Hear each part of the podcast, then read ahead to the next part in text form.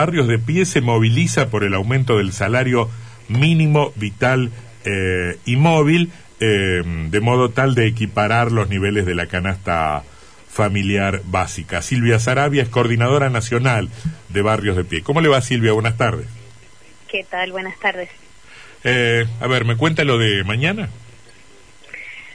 Bueno, es un reclamo que ya venimos haciendo hace tiempo porque sabemos que a partir de, la inflación que hemos venido acumulando en estos últimos años, sobre todo el salario mínimo, que es una referencia tanto para los que tienen un, ingreso registrado como para quienes no lo tienen, eh, viene deteriorándose. Entonces, eh, bueno, creo que cada vez que se convoca al, Consejo del Salario, eh, nosotros planteamos la necesidad de que se recupere esa capacidad de compra que, que viene perdiendo tan, tan dramáticamente. Em, ¿Cómo cree que impacta el resultado electoral en esta clase de, de demandas? Hay un gobierno que efectivamente deberá tomar nota de, de lo sensible de la situación social, pero por otro lado tiene una serie de condicionantes y, restricciones en, en materia financiera. ¿Cómo lo ven? Nosotros creemos de que el gobierno, el gran problema del gobierno es que cuando, cuando asume Alberto Fernández, asume generando mucha expectativa de que, de que iba a diferenciarse de lo que había pasado en el periodo anterior. Entonces, creemos de que en función de eso es más, más duro el golpe. Lo que está pasando en los barrios es, es muy difícil eh, lo que está pasando en el conjunto de la población, pero cuando se habla de poder comer o no comer, bueno, ahí eh, creo que, que, es como realmente son situaciones más críticas. Mm. Entonces, si a eso se le suma las dificultades respecto de la vivienda, de, conseguir un trabajo, eh, lo que sucedió con la educación, creo que mm, es como un, se van sumando las, las, las cosas y, y no se ve una respuesta, no se ve mm, una perspectiva, ¿no? De que, de que las cosas vayan a modificarse. Mm. Eh, muchas veces la respuesta son parches, ¿no? Eh, parches en el sentido de que, bueno, puede haber más asistencia con comida, puede haber más asistencia con planes, pero mm, de fondo una, un cambio es lo que me parece que está faltando y creo que, bueno, que en ese sentido la, la población en general dio, mm. dio digamos, su, su opinión el fin de semana pasado. Eh, usted y su organización coordinan muchos comedores y merenderos a lo largo y a lo ancho de, del país. ¿Qué es lo que mm, más le ha llamado la atención respecto de esta degradación de la situación social? ¿Con, con qué ejemplo nos lo, nos lo ilustraría? Creo que mm, lo que sucede con mucha gente que nunca pensó que iba a tener que pedir ayuda, eh, lo que sucede con mucha gente que, que nunca, nunca tuvo en sus planes pedir la asistencia al Estado y que hoy no ve otra posibilidad.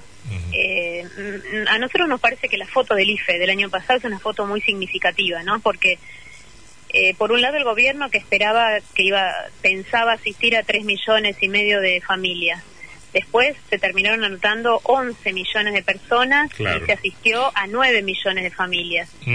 Eh, bueno, esa foto es una foto muy dura porque es no solo quien venía recibiendo de una manera u otra asistencia del Estado, sino mucha gente con trabajo, eh, con un trabajo estable, pero no registrado, no protegido y entonces que bueno, que ante la pandemia se derrumbó. pero también, también eh, esa situación que usted bien recuerda también marcó un un problema en la, en, la calidad de la información del Estado. Se estaba trabajando sobre un diagnóstico absolutamente errado o, insuficiente o ineficiente.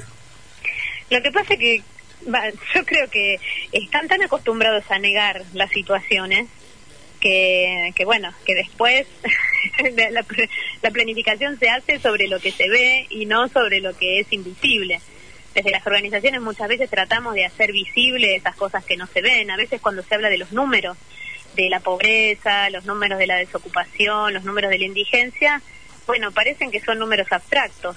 Y nosotros en el barrio los vemos en la gente que se acerca y se pone a llorar o, o te dice que no da más, o la frustración, mucha gente mayor que no le alcanza con la jubilación mínima. Eh, esto, ¿no? Mucha gente que nunca pensaba pedir ayuda y y bueno, vivía más o menos bien, con un ingreso estable y de repente eso se derrumbó y, y no tuvo otra que salir a pedir en el comedor o organizarse, ¿no? Porque creo que en muchas en muchas cuadras se, se organizaron las ollas populares. Bueno, creo que afortunadamente tenemos un pueblo muy solidario, ¿no? Creo que por eso la situación no estalló y, y, nos parece que, que, bueno, que tiene que ver con ese reflejo. Eh, pero después el problema es que, va, nosotros creemos que hay un, una gran dificultad en la dirigencia política de mirar hacia adelante en los problemas estructurales, ¿no? Mm. Porque no es de ahora ni la pobreza, o sea, Macri asumió hablando del hambre cero eh, o pobreza cero. Eh, bueno, Alberto asumió armando una mesa contra el hambre y planteando de que no podíamos, nos tenía que dar vergüenza vivir en un país con estos niveles de, malnutrición y de problemas alimentarios. Eh, muchos de los dirigentes hablan del tema de números, pero después cuando se va, ¿cuál es la respuesta real, estructural? Eh, nosotros no vemos que, se hagan propuestas serias. Esto de transformar los planes en trabajo, bueno, hay que reactivar el sector de las pymes. Bueno, eso es lo que no está pasando. Le hacemos un par de preguntas finales, Silvia. Eh, Juan Cruz Varela, Silvia, ¿cómo le va? más allá de la, de, la, de la crisis que desató el resultado electoral y de los cambios de gabinete que hubo, ¿creen que puede haber alguna perspectiva de que esto que ustedes vienen viendo y que se manifestó sin lugar a dudas en las urnas, em, de lo que pasa en los, en los barrios populares, pueda llegar a cambiar sin que se hubiese tocado nada del gabinete económico en el gobierno nacional? Y es un poco difícil. ¿no? Porque quizá donde está puesta la, crítica más fuerte es donde no hubo cambios. Y, y, en, lugar de, no solo eso, sino que en lugar de eso, eh, los cambios estuvieron, por ejemplo, en el Ministerio de Seguridad poniendo a una persona como Aníbal Fernández que, que sabemos de sus antecedentes y de posicionamiento, ¿no? Eh, bastante lejanos a lo de Frederick. Mm. Entonces, bueno, la verdad es que la perspectiva no, no es muy alentadora. Ojalá nos equivoquemos y ojalá realmente se genere el trabajo que se está haciendo falta, pero la verdad es que no, no, no lo estamos viendo en estos nuevos nombramientos, no lo estamos viendo en, cómo se posiciona el gobierno. Eh, plantear, eh, insisto en que plantear que los planes sociales eh, tienen que, ir desapareciendo para que la gente se incorpore al trabajo es lo que nosotros pedimos. El problema es que no se ve cómo se van a generar esos puestos de trabajo. Entonces, eh, bueno, ahí está un poco la trampa, ¿no? De, mm. la propuesta. Por último, eh, ¿cómo cree que puede influir esta situación política en, el posicionamiento de las organizaciones sociales frente al gobierno? Hay algunas más críticas, otras más cercanas al, gobierno. ¿Ustedes dónde, dónde, dónde se ubican? Este, porque le han reprochado en algún momento también estar cerca del espacio oficialista. No, nosotros hoy estamos en la oposición al gobierno, estamos planteando que, que bueno, que, efectivamente lo que lo que está haciendo el gobierno desde hace un año para acá es plantear una salida de la pandemia con ajustes, no, o sea, mm. para que le cierren las cuentas, sino pensando en lo que le está pasando a la población en general. Ahora, yo creo que muchas, incluso muchas organizaciones oficialistas eh, levantan su voz con críticas porque lo que está pasando en los barrios es muy complicado. Mm. Y entonces, y no se ve perspectiva, que creo que es otra de las cuestiones. A veces uno le está pasando mal, pero de una perspectiva positiva. Y en este caso me parece que eso es lo que nos está viendo. Eh, es como que no se ve para dónde se termina de ir. Un horizonte, claro. Claro, y estos cambios, estas peleas públicas, que creo que hacen mucho daño porque le ponen más incertidumbre al problema, eh, bueno, hace, realmente, o sea, generan, generan situaciones violentas que después eso para nosotros es un problema grande porque mm. termina repercutiendo en el barrio. Eh, y finalmente pregunto, este, si hay algo que, que, que, los argentinos en general no quieren es este, problemas de institucionalidad o estallidos sociales. Ahora la pregunta es, ¿por qué esto que está tan claro en los números, que se reflejó también en el pronunciamiento electoral del domingo, no se ve en las calles? ¿Por qué no tenemos eh, una mayor presencia con, con mayores niveles de exigencia hacia el gobierno en la calle?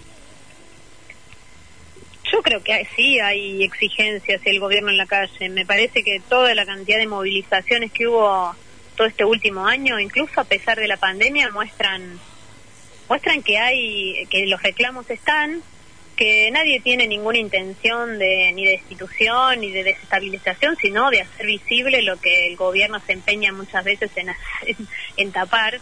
Eh, y, y, creemos que esa es un poco la vía, ¿no?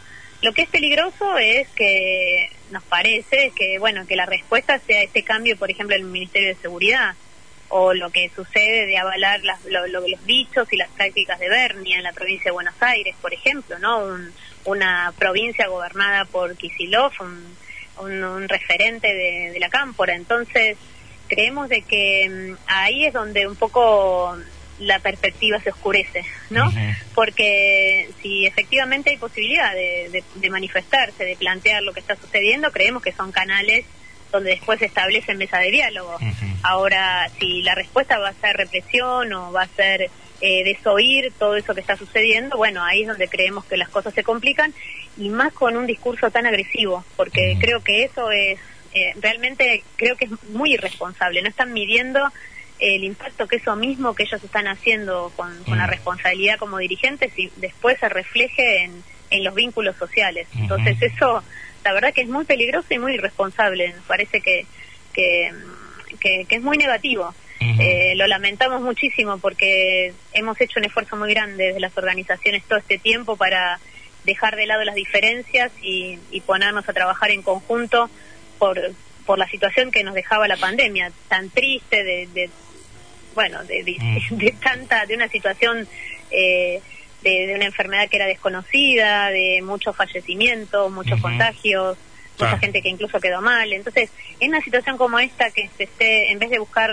propuestas concretas de la política, que se estén jugando las cosas así públicamente con tanta agresividad, eh, nos parece que no están midiendo el reflejo que eso después puede tener en los vínculos sociales. Silvia, gracias por esta comunicación, es ¿eh? muy amable. Muchísimas gracias a ustedes. Que la pasen bien.